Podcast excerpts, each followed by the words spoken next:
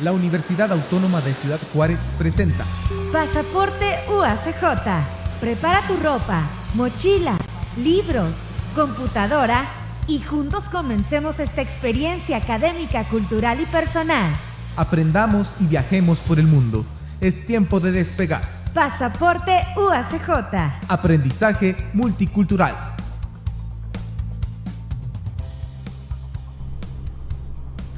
Hola, ¿qué tal? Bienvenidos y bienvenidas a Pasaporte UACJ Aprendizaje Multicultural, un espacio donde estamos aprendiendo sobre todo lo relacionado a la internacionalización, así como la movilidad académica y estudiantil en la UACJ. Mi nombre es Cintia Urbina y me da mucho gusto que nos estén acompañando el día de hoy, donde vamos a platicar de un tema muy interesante que es cómo es la movilidad estudiantil en países de no habla hispana.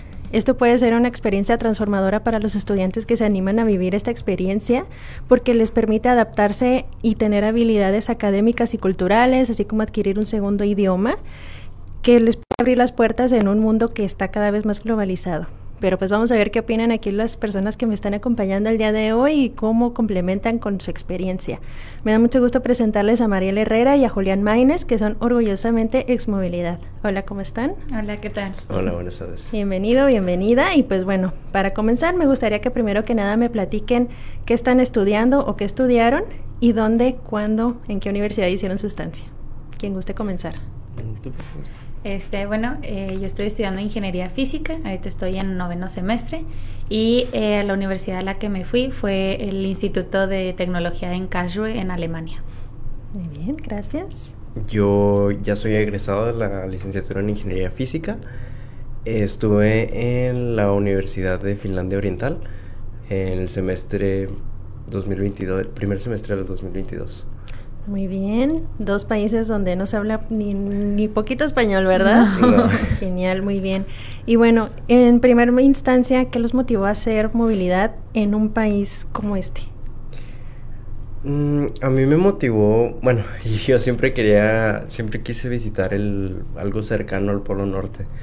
Y cuando vi lo que estaba disponible, las universidades que estaban disponibles, pues Finlandia era la que estaba más pegada allá, entonces elegí esa. Um, pues sí, esa fue mi motivación principal. Principal. Sí. Muy bien. Pero ya después me fui por universidades y, y que me gustara el programa de la universidad. Claro, muy importante. Sí, ujú. Yo me decidí ir a Alemania porque yo ya quería irme a un este país pues ahora sí que de primer mundo eh, donde la ciencia y la tecnología pues es muy diferente a lo que podemos llegar a experimentar aquí en México que no, no quiere decir que sea mala pero sí pues es, es muy diferente verdad y pues tuve la oportunidad de acercarme con un profesor que este fue el que me ayudó a enlazarme con, con una universidad allá Muy bien. Bueno, y cuando ustedes están pensando en, en este listado a lo mejor de universidades o de posibilidades para una estancia de investigación y que ven una opción de un país donde no se habla español y que tampoco el inglés es el primer idioma, ¿qué, qué pensaron? ¿No les causó así como que un poquito de, de temor o pensar que fuera un reto muy grande? Sí, sí, porque, bueno, número uno, si lo, si lo veo ahorita como fue, como me lo imaginaba, mm, de ninguna manera son iguales ambas opciones. Entonces, sí, era un poquito intimidante, pero fue cuestión de, pues, saltar nada más ese, ese pequeño saltito. Y literalmente, pues, meter las manos al fuego, así como puedas. Pero vas, em, con los conocimientos que ya tenía, sí. obviamente. El inglés pues sí, sí ayudó este, en, cierta, en cierta manera, pero sí había, bueno, en mi caso, este, yo vivía en un pueblito muy chiquito, entonces no muchos hablaban inglés, pues español ni se diga, ¿verdad? entonces, este, pues ahora sí que uno de mis mejores aliados este, fue el Google Translate, este, porque sí había cosas que por más que intentara buscar la manera, sí era un poco complicado que ellos me, me entendieran. Pero, pero ahora sí, este, como dice Julián, pues sí era así dar ese saltito, es aventarte. Si ibas uno diciendo, no, pues no hablan ni inglés ni español, pues ni modo, a ver cómo le hago, pero es, es dar el salto de fe. Sí. Es lo que estoy buscando y me voy a preparar y lo voy a lograr, Sí, ¿verdad? sí, Y sí. es Súper bien. Sí, y de hecho yo iba con la idea de que ya nos habían dicho en cursos pequeños que en Finlandia todos hablaban inglés, que siempre, que siempre, que todos saben, obviamente finés, inglés y sueco. Y cuando llegué allá me di cuenta que muchas personas sí sabían hablar muchos idiomas. Eh, pero en realidad no era así. A veces me, me, acercaba con alguien en la calle porque necesitaba pedirle algo, ayuda con algo. Y me decían que no sabían inglés. Este, o me decían que me decían very little, así como, pero muy con, con, el acento finés y es muy fuerte su acento. Entonces, uh, pues sí, iba con esa idea y pues no, no, no todos sabían inglés. Claro, y es que no nada más vamos a, la escuela, ¿verdad? También hay que tener actividades cotidianas de que ir al súper o que les da hambre y llegamos al lugar que nos encontramos y ahí nos, nos enfrentamos a esto, que posiblemente no haya una persona que sepa inglés. Entonces sí, es un, un gran reto. Sí. Bueno, y ustedes ya, ya sabiendo que iban a elegir esta universidad y que ya les dicen, sí, felicidades, eres eh, asignado a esta universidad, ¿Tuvieron alguna preparación o si se pusieron ahí a, checar qué tenían y ver cómo podían mejorar? Sí, yo este, eh, pues tuve la, fortuna, puedo decir, de estar directamente en contacto con mi supervisor, este investigador de allá, y pues él es el que ahora sí que le preguntaba todo lo que se podía. Eh, la cuestión de eh, la estancia, o sea, el alojamiento, dónde me iba a quedar, todo eso fue para mí algo muy importante que ya tenía que tener sí o sí. Este, porque aunque fueran dos meses, pues sí, este, había ciertas opciones que no eran muy viables económicamente. Entonces hablar con él, el tipo de apoyos que ellos me pueden dar a mí, este, saber, yo también tuve este, la oportunidad de irme con una, ayudarle a una doctora que ella ya había ido el año anterior a Alemania, entonces tener su apoyo de ya saber cómo es este el proceso, este el viaje, a dónde llegar, eh, saber los puntos clave, es, creo que es también eso, checar bien el mapa, dónde está tu universidad, dónde está el transporte, porque allá en Alemania se usa mucho el transporte público. Entonces saber de que, ah, en esta parada, aquí es donde me recoge el autobús y acá me lleva a la escuela y me queda 10 minutos de mi casa.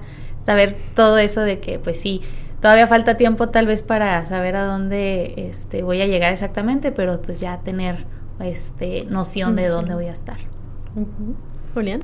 Sí, em, bueno, yo sabía que iba a tener que haber un ahorro extra aparte de la beca y, y lo que se nos pudo proporcionar. Entonces lo tomé como un ejercicio, apliqué a um, una una oficina de llamadas este, y en Datamark. Y lo tomé como un ejercicio, eh, entrar ahí a trabajar para ahorrar al mismo tiempo que estaba haciendo básicamente un curso intensivo de inglés porque era, eran llamadas que conectaban con, con hospitales y mi trabajo era interpretar inglés-español. Y eh, más que difícil estuvo estresante, porque había situaciones en las que eh, era muy estresante, o sea, mm, me tocó estar presente cuando nacieron como tres niños y mi trabajo era nada más pues decir qué estaban diciendo los doctores o la persona que estaban en la que estaban operando.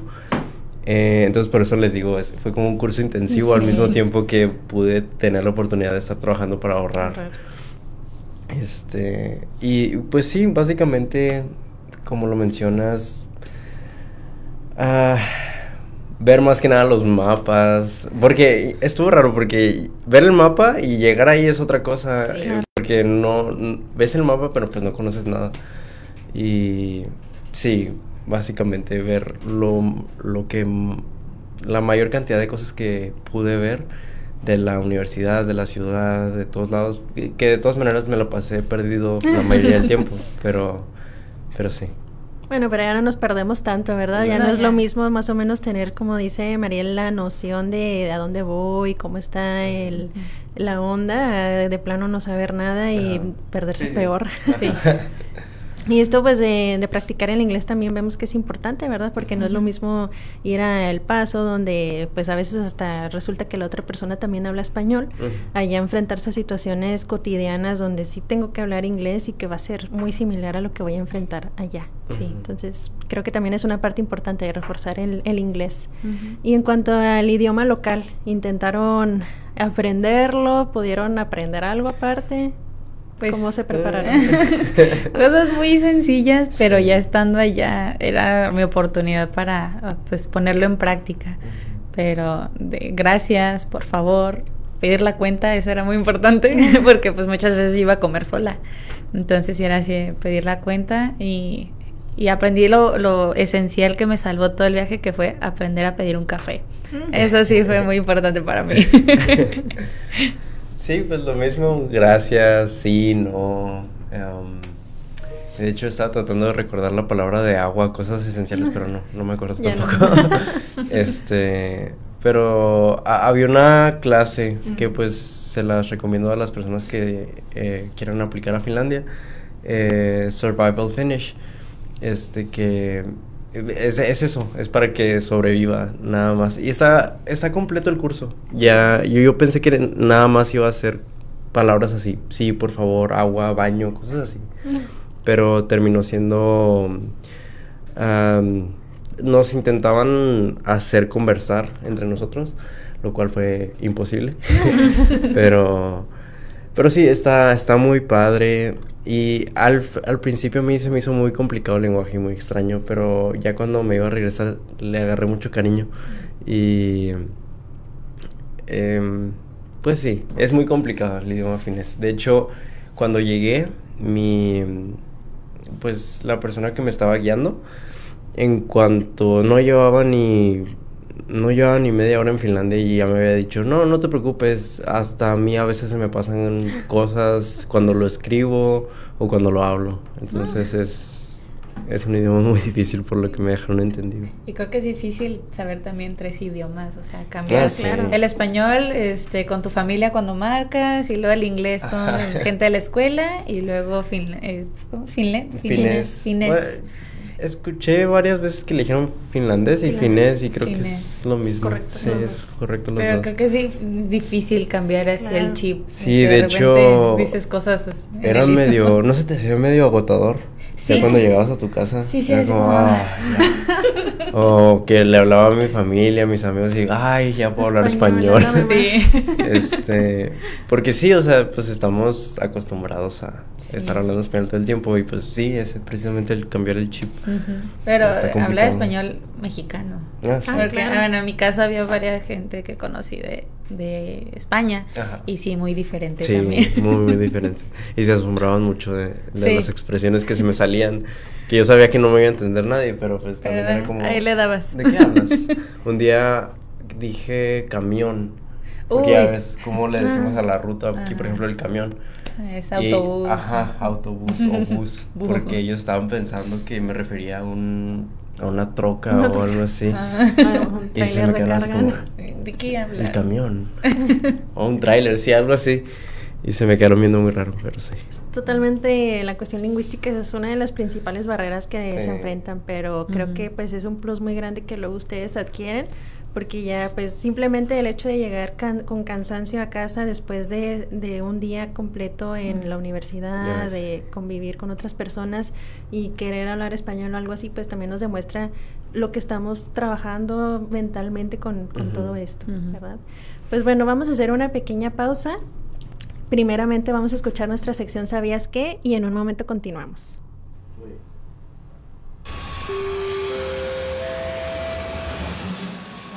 ¿Sabías qué?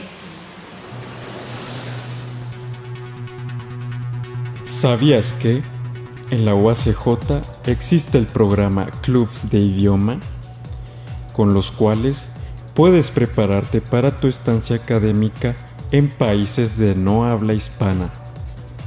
Esto son círculos de conversación dirigidos por estudiantes o egresados ex movilidad, donde los y las talleristas, con base en su experiencia, apoyan en la preparación de los y las estudiantes postulados o interesados en la movilidad académica internacional, para apoyarles a identificar el vocabulario o dialectos por región básicos y necesarios para realizar actividades cotidianas y académicas. Te saluda Misael Armendaris, asesor de proyectos internacionales. En un momento continuamos en Pasaporte UACJ. Aprendizaje multicultural. Regresamos a Pasaporte UACJ. Aprendizaje multicultural. Ahora UACJ en el mundo. Hola, yo soy Flor Montejo, estudiante de Ingeniería Biomédica y estoy realizando una estancia académica en la Universidad CES de Medellín, Colombia. Esta experiencia ha sido muy importante para mí, tanto en lo personal como en lo académico, ya que las cosas son muy diferentes y la cultura que he absorbido eh, de este país es muchísima y estoy muy agradecida. Las personas que he conocido también han sido maravillosas, eh, personas de aquí de Colombia, también como personas de todas partes del mundo, con las que he compartido estos meses de mi vida y por lo que estoy extremadamente agradecida. Y también en la parte académica es impresionante eh, todo lo que he logrado hacer y lo que he aprendido que es diferente a mi universidad. Utiliza tu pasaporte UACJ y vive la experiencia.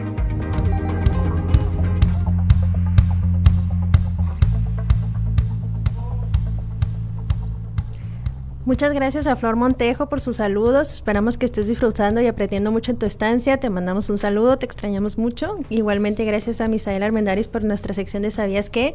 Y a todas las personas que continúan aquí escuchándonos en Pasaporte UACJ, que estamos aquí platicando con Mariel Herrera y con Julián Maines sobre cómo es hacer movilidad en países de no habla hispana.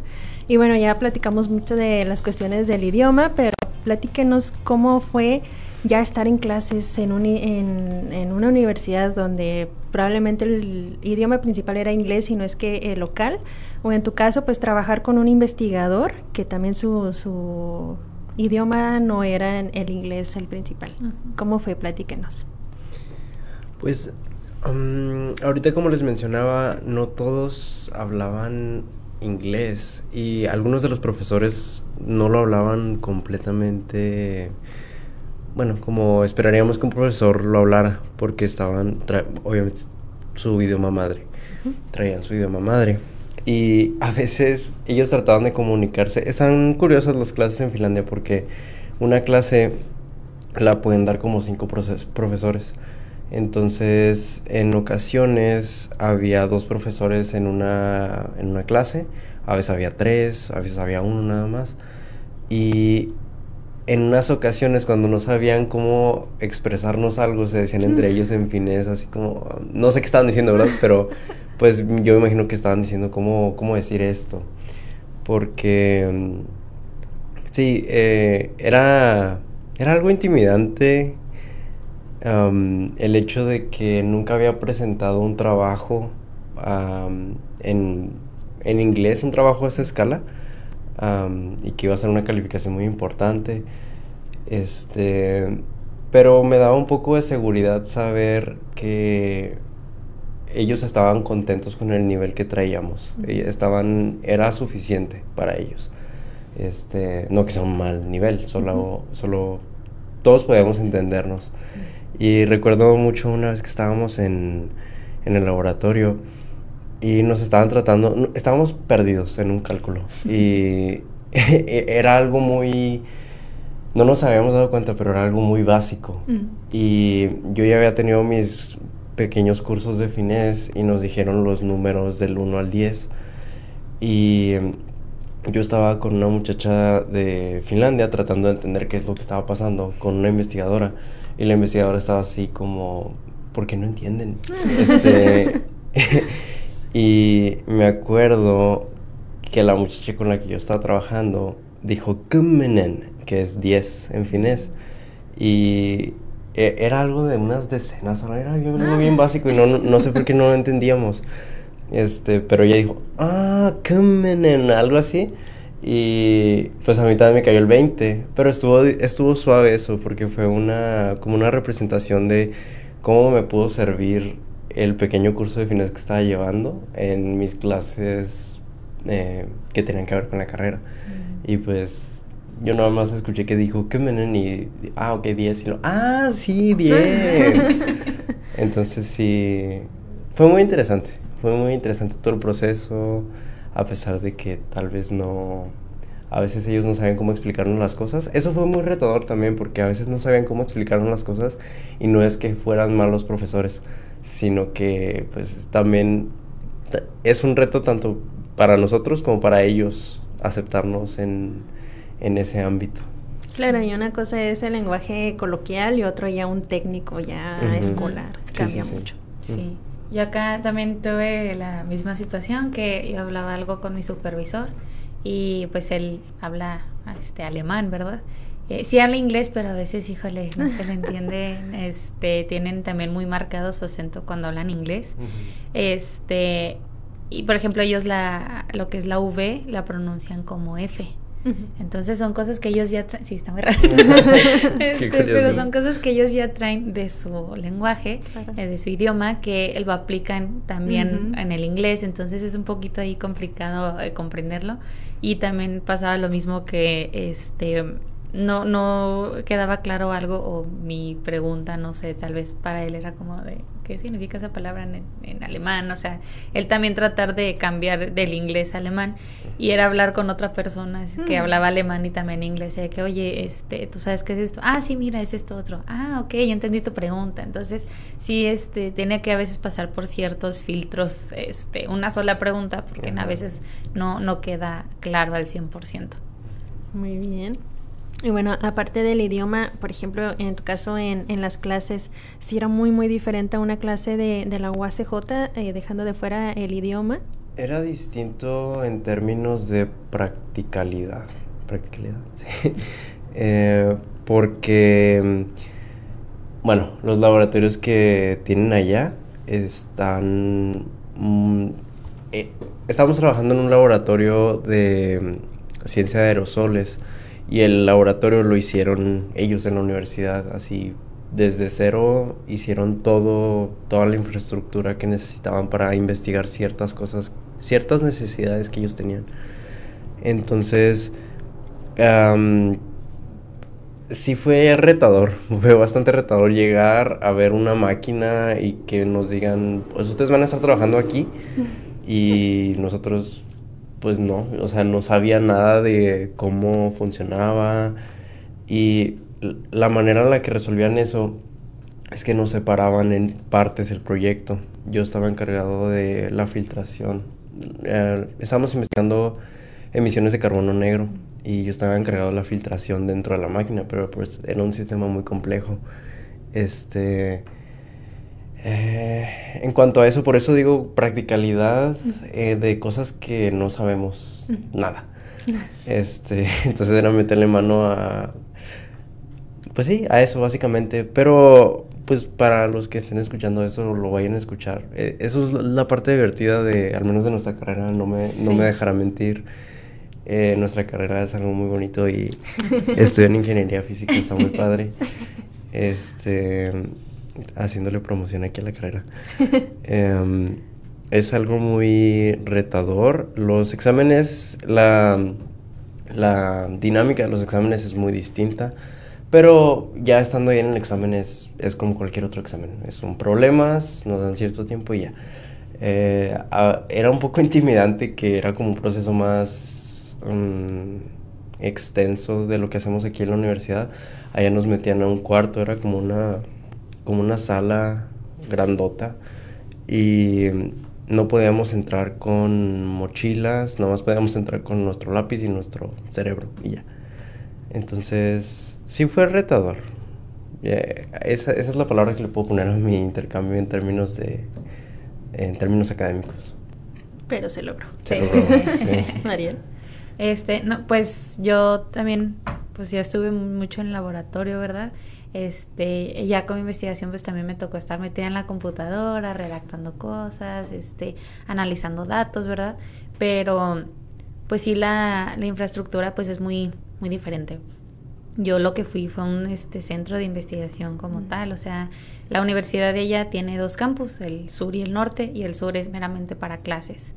Entonces ahí están todos los de licenciatura, este, y ya lo que es el campus norte, que es donde yo estaba, eran todos los trabajos de tesis, de posgrado, de este, de postdoctorado, todos los que se dedicaban a la investigación básicamente.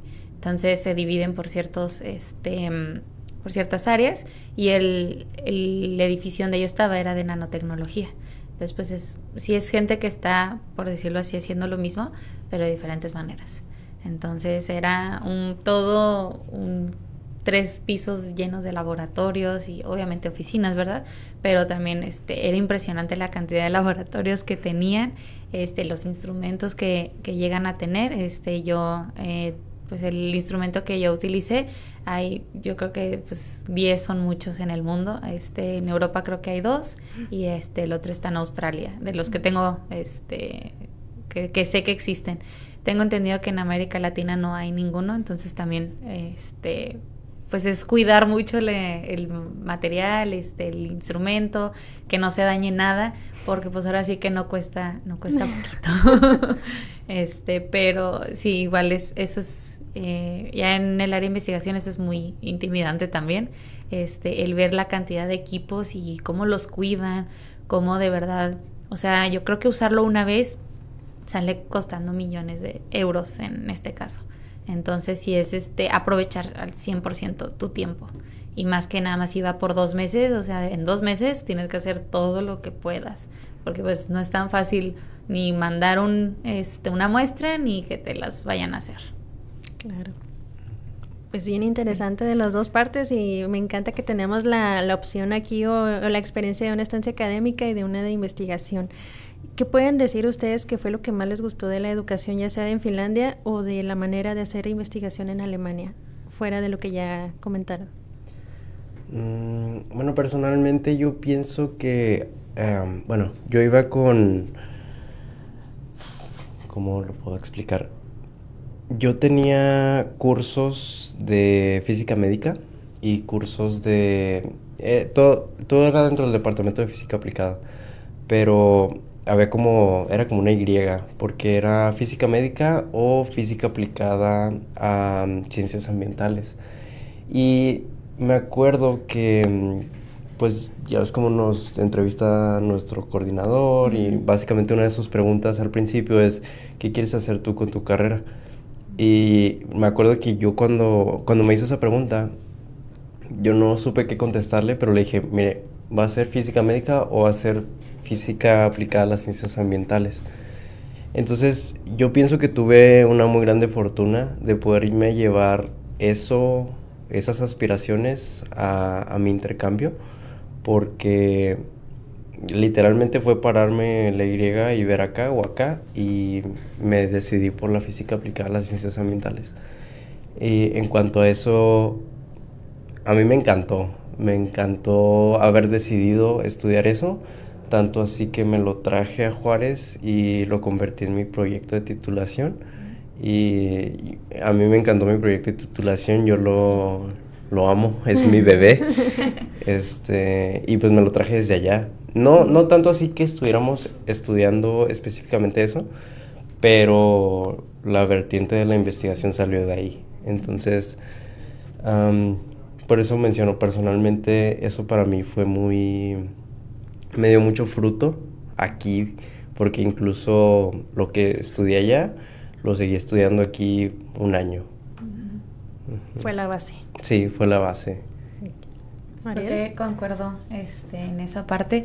Eh, pues yo, estando en ingeniería física, pues mm, sí te enseñan de materiales, pero este, pues no como para llevar una investigación completa, ¿verdad? Porque te van a dar un poquito de todo. Pero yo estando interesada en, hacer este eventualmente una maestría en materiales, de irme por ese camino, para mí fue este por decirlo, el parteaguas para definitivamente decidirme de si esto es lo que quiero hacer, me gusta mucho este, ver todas las posibilidades que, que conlleva el área de materiales. Para mí ir allá es ver toda, todas esas otras disciplinas. Este, también otra cosa es el hecho de trabajar este, independiente y en equipo. O sea, sí vas a tener que trabajar en equipo, no se puede hacer todo individual porque uno no tiene todas las mismas habilidades este, que otra persona, ¿verdad? Entonces, eh, el poder rescatar esas habilidades para poder trabajar en conjunto, creo que eso es algo que a mí me ayudó. Y, pues la, la, parte independiente es, pues ahora sí, tú te vas a tu oficina, vas viendo, en mi caso, analizar todos los datos que, que se obtienen del instrumento, entender, si no entiendes algo, buscas en la guía de usuario y todo, o sea, si es ahí un poco más este, autodidacta, pero se me ayuda mucho a, para mí me ayudó a comprender que si no entiendo algo, por más complicado que esté, sí lo voy a poder entender, no está tan difícil como parece, y más cuando te gusta, porque si te gusta te pones a buscar de mil maneras y buscas tutoriales y de lo que sea. Entonces, este, pues esa es la parte y pues al igual que Julián, me traje este, la investigación y ahora es parte de mi, de mi proyecto de titulación que apenas estoy empezando. Súper, excelente. Y yo me imagino que ya después de esto sí quiero pensar que se sienten con muchísima más confianza de lograr lo que se propongan. Sí, sí, la verdad es que sí, es un, no sé, porque veo como los retos que estaban antes del intercambio y los veo después del intercambio es como, mm, tal vez no está tan difícil. Sí, sí.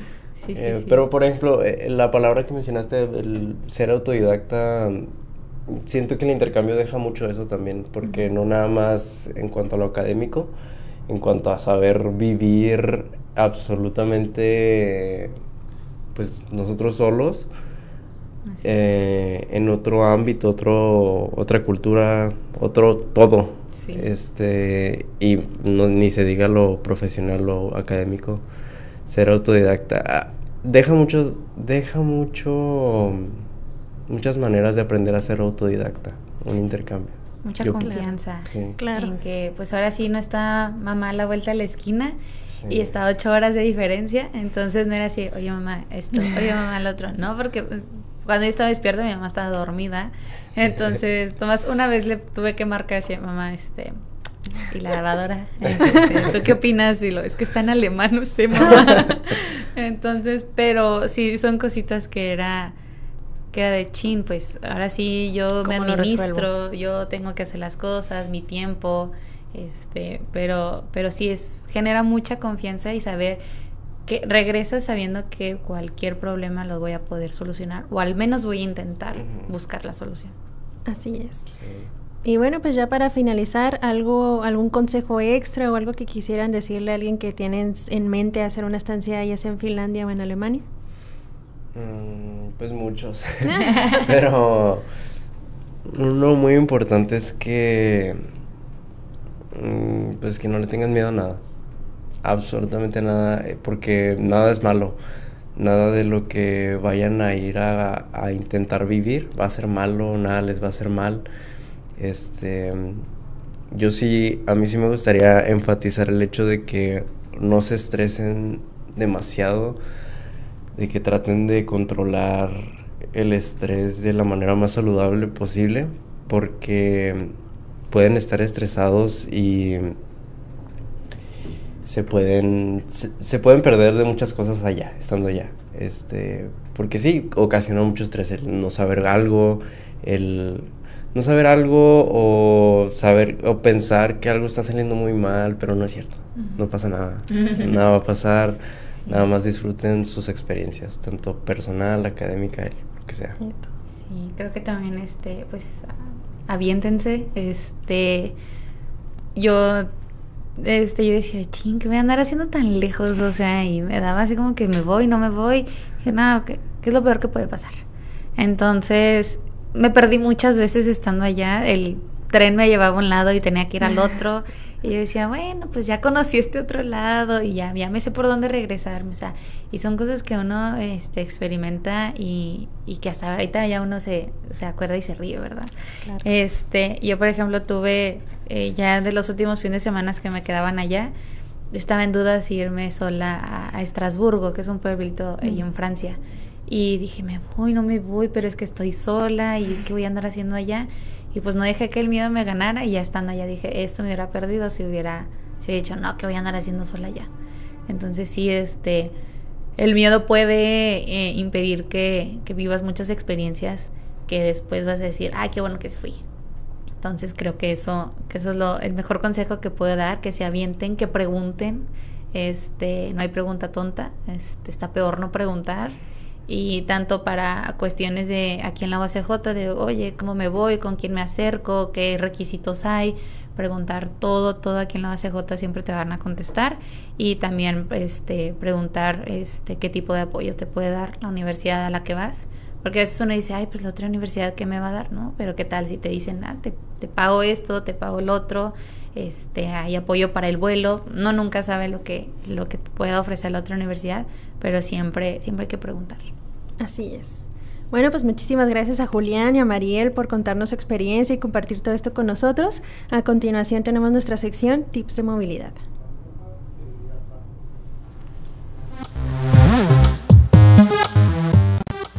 Un tip académico que yo les daría a los estudiantes que se encuentren de intercambio en Francia es que aprendan a tomar notas inteligentemente. Esto quiere decir que pongan su completa atención en las explicaciones del profesor y traten de entenderlas bien. Y en sus notas solo escriban las ideas principales mediante símbolos y abreviaciones. Posteriormente en su cuarto o en su tiempo libre, transcriban estas notas en oraciones completas y complementenlas con lo que ustedes aprendieron durante la clase y con lo que lean en las polinotas que se las entregan los profesores durante el curso o en su estudio extra. Aunado a que siempre pregunten sus dudas, ya sea con sus compañeros si no sienten la confianza de acercarse con su profesor. Usa tu pasaporte UACJ y vive la experiencia. Es el momento. Haz tu reservación UACJ. Muchas gracias Alina por compartirnos este tip tan valioso para Francia y pues también muchas gracias por haberse quedado al final de este episodio. Nuevamente muchas gracias a Julián y a Mariel por contarnos tantas experiencias y tantas cosas que nos motiven a hacer una estancia ya sea en Finlandia o en Alemania. Y pues bueno, antes de terminar el episodio, aquí les recordamos de sobre algunos avisos que todavía tenemos. Sigue abierta la convocatoria para estancias de movilidad académica que es para el semestre de agosto-diciembre en 2024, la cual cierra o tienen ustedes hasta el 6 de octubre para que se les registre en su coordinación. También ya está disponible la estancia la convocatoria para estancias de investigación que es para el 2024 y esta cierra el 2 de febrero del 2024. No se esperen al final, anótense de una vez si ya cumplen con los requisitos. Y también ya está abierta la convocatoria para estancias académicas en modalidad virtual durante el periodo de enero-junio del 2024. Aquí es para estudiantes de licenciatura, posgrado que deseen cursar de una a cuatro asignaturas en línea por un semestre académico en alguna institución de educación superior, ya sea nacional o internacional, y a la vez pueden cursar materias en su casa de estudios, que es la UACJ. Todas las personas, estudiantes que estén interesados y que cumplan con las bases deben acudir a la coordinación de su programa educativo y registrarse antes del 27 de octubre. Así que ya tienen la información, esperamos que también aquí ya se hayan motivado a hacer una estancia en alguno de los países de los que platicamos o si no, hay muchas más opciones a las que pueden aplicar. Así que que no se les pase, sigan a la a las redes sociales de internacionalización UACJ, chequen el sitio web de la universidad, ahí encuentran la convocatoria completa de cada una de ellas y todo lo que necesitan. También ya abrieron los clubes de idioma para que se registren. También esto pues es una oportunidad muy grande para quienes están por hacer una estancia en países como Finlandia.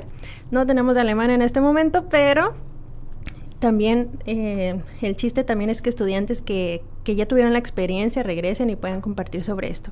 Los clubs más que nada son círculos de conversación que los mismos estudiantes que ya tienen la experiencia comparten sobre estas frases súper útiles y necesarias para poder sobrevivir de la mejor manera en estos países. Entonces, pues tienen la información, anímense, anímense a hacer estancias de movilidad de cualquier tipo y pues nos quedamos con esto. Muchas gracias por acompañarnos el día de hoy. Nos escuchamos en 15 días en el siguiente episodio aquí a través de UACJ Radio. Mi nombre es Cintia Urbina. Hasta la próxima.